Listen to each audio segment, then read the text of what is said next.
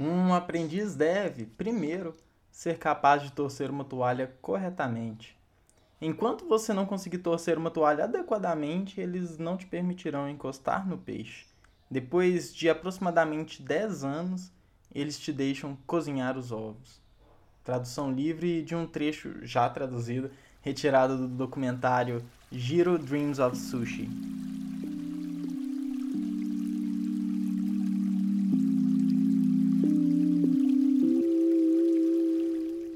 Olá, tá começando mais um episódio do meu problema favorito, que é um esforço meu na tentativa de explorar e comunicar melhor a respeito de problemas que eu considero pertinentes, não somente a mim. Esse episódio é só uma primeira abordagem do tema, e aí eu espero poder elaborar episódios mais aprofundados e colaborativos no futuro.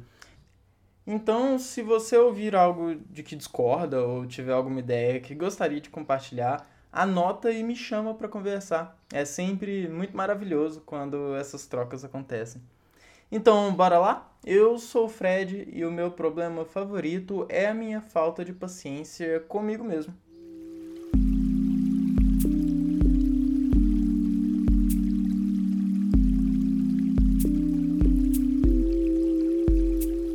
Esse trecho do documentário Giro Dreams of Sushi, que li agora mesmo, se refere a uma tradição na formação progressiva de um sushi man no Japão, onde relatam demorar vários anos e até décadas para que um aprendiz seja permitido encostar num peixe durante o preparo de um sushi. Isso parece absurdo quando a gente pensa que até uma faculdade leva bem menos tempo que isso, e ainda por cima, hoje estamos cada vez mais acostumados a aprender qualquer coisa através de vídeos na velocidade 2x no YouTube. Verdade seja dita, nem 1% do que a gente pensa aprender a gente realmente assimila, né? E no documentário o que se discute é o processo tradicional para que se atinja excelência na técnica, o que é bem distinto.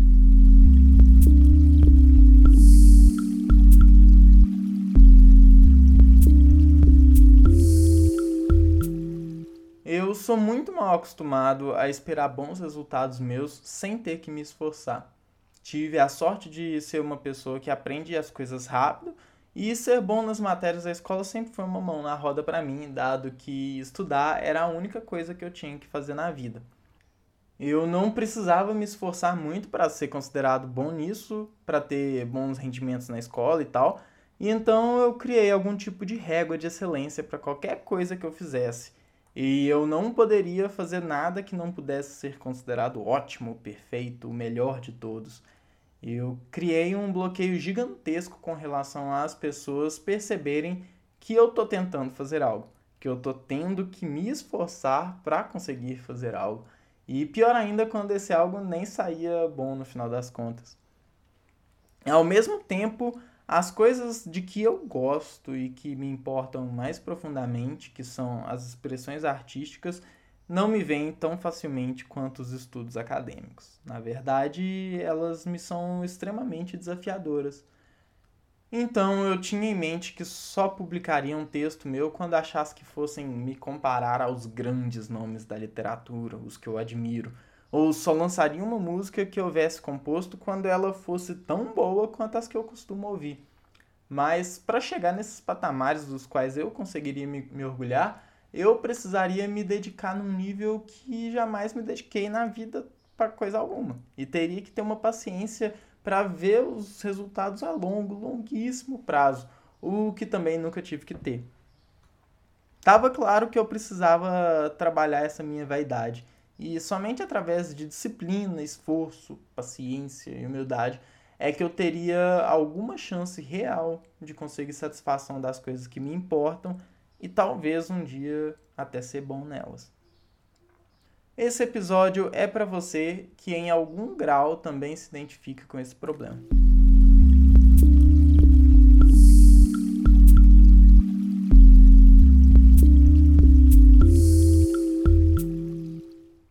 Preocupa demais quando essa autocobrança mais limita do que impulsiona. E eu vejo muito disso tanto em mim quanto em várias outras pessoas ao meu redor. A gente tem tanto medo de errar que por vezes nem tentamos para não correr o risco. Evitamos a exposição de nossas imperfeições aos outros e, em um nível mais profundo, evitamos que tenhamos que encarar nossas próprias imperfeições. Eu, por exemplo, tinha cultivado uma imagem própria quase invencível.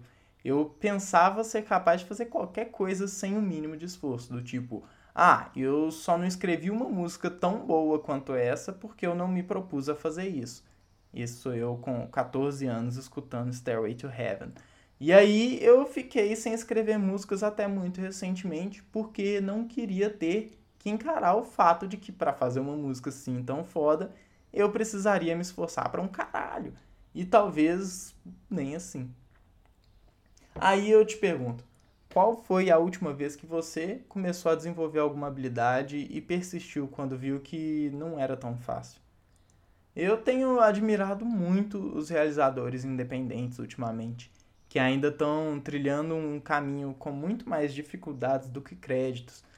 Pessoas que estão abertamente buscando a excelência em seus esforços, mas se mantendo expostos aos julgamentos alheios e admitindo as próprias imperfeições e fragilidades.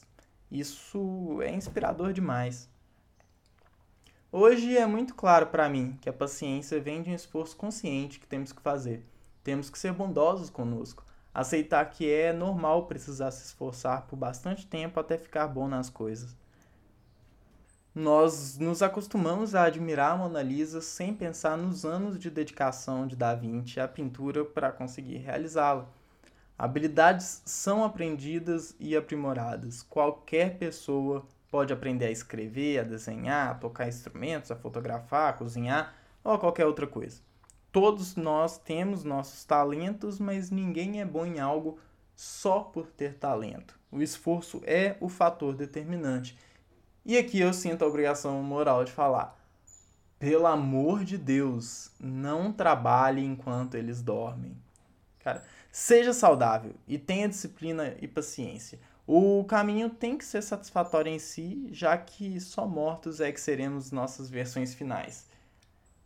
É gostoso demais perceber que estamos melhores hoje do que estávamos ontem, mas isso requer um olhar atento, bondoso e honesto, coisa que também não vem de graça na vida.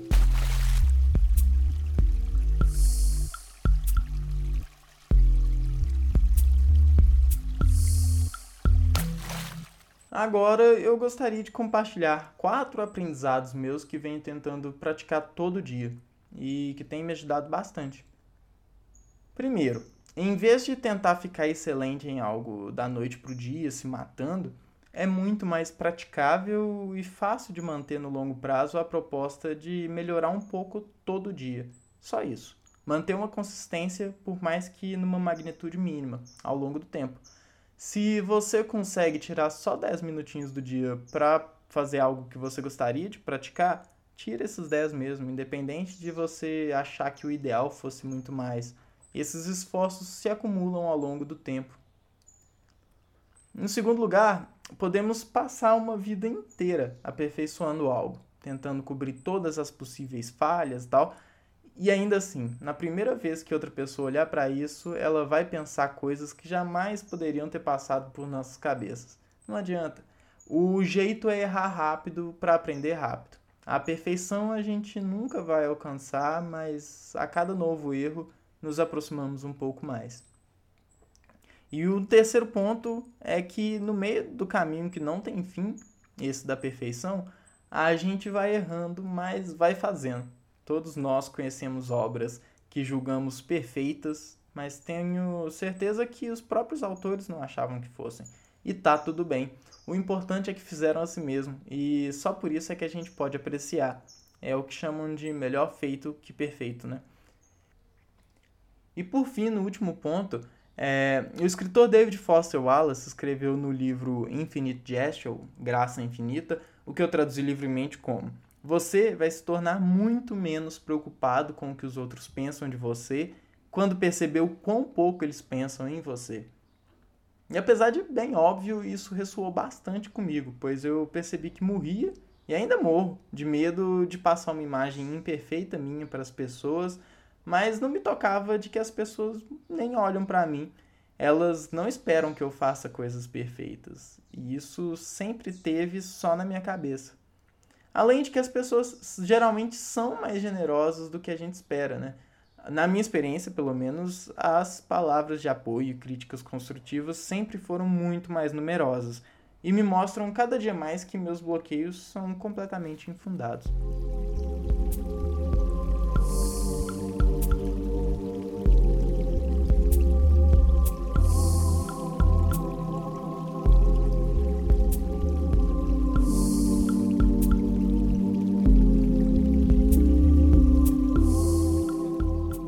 Então é isso. Acho que mesmo que não tenhamos a paciência do giro para fazer o tal do sushi, podemos aproveitar muito do aprendizado. Esforçando para ser paciente, nos libertamos para começar hoje a trilhar caminhos que podem ser infinitamente maravilhosos.